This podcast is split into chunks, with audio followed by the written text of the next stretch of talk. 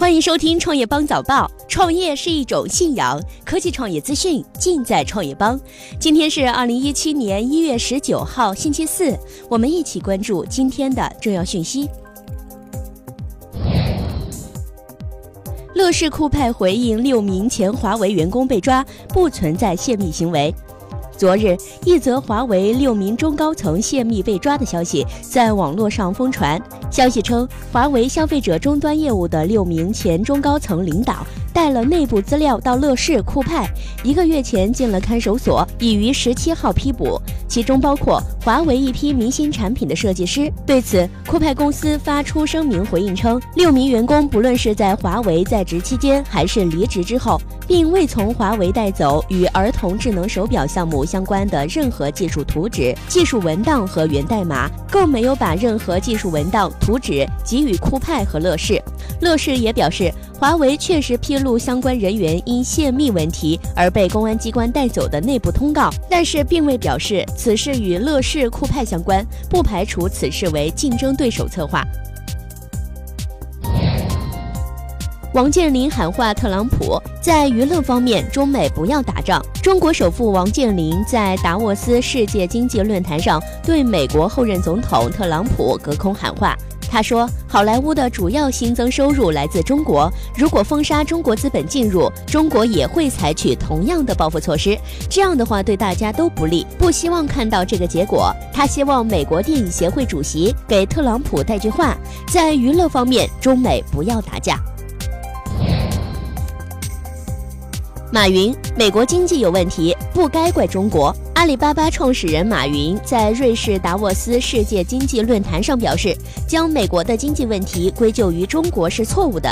他表示，美国在过去三十年的战争中浪费了十四万亿美元，这些钱被用于战争，而非在美国进行基础设施投资。马云表示，这个是美国经济增长疲软的原因。中国并没有偷走美国人的工作。马云还称：“我觉得美中之间永远都不会发生贸易战，我们需要给特朗普总统一些时间，特朗普总统会意识到的。”韩法院决定不予批捕李在镕，难以认定有逮捕必要。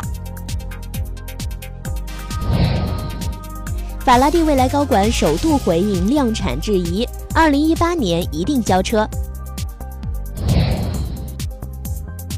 三星正式进军汽车半导体市场，将向奥迪供应处理器。昨天，三星宣布将会和奥迪合作。在下一代的奥迪车载综合信息处理系统中会使用处理器。其实，在过去的十一月份，三星就和奥迪达成合作，将向其供应内存芯片，以用于车载计算系统。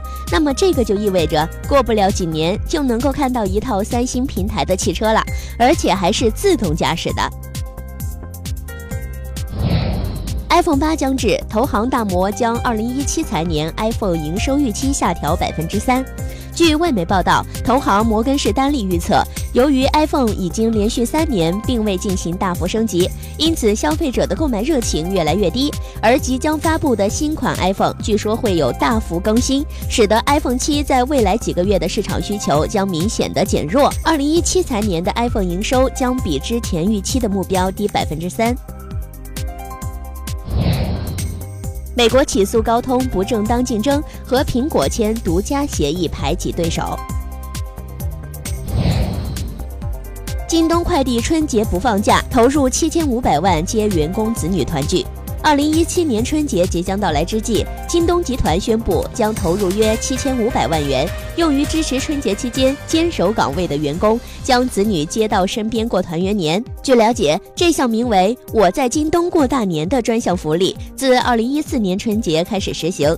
京东为此累计投入达两亿元，共帮助超过两万个员工家庭春节团聚。支付宝今年继续集五福分红包。自一月十八号开始，支付宝用户可以通过 AR 扫福字参与蚂蚁森林两种方式获得福卡。另外呢，支付宝也增加了万能福和顺手牵羊福，前者可以代替包括敬业福在内的任何一张福卡，后者可以随机抽取支付宝好友的一张福卡。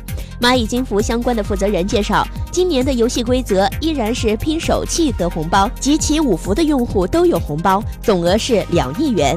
规则调整后，仅一月十八号一天，集齐五福的用户数就已经突破了五百万人。那么这个也意味着，大部分的用户不会有太大金额的红包。以上就是今天的重点资讯。创业是个技术活儿，我们有十八般武艺帮您迅速成长。快去点击菜单栏底部知识电商寻宝吧，帮妹明天见，帮妹天天见。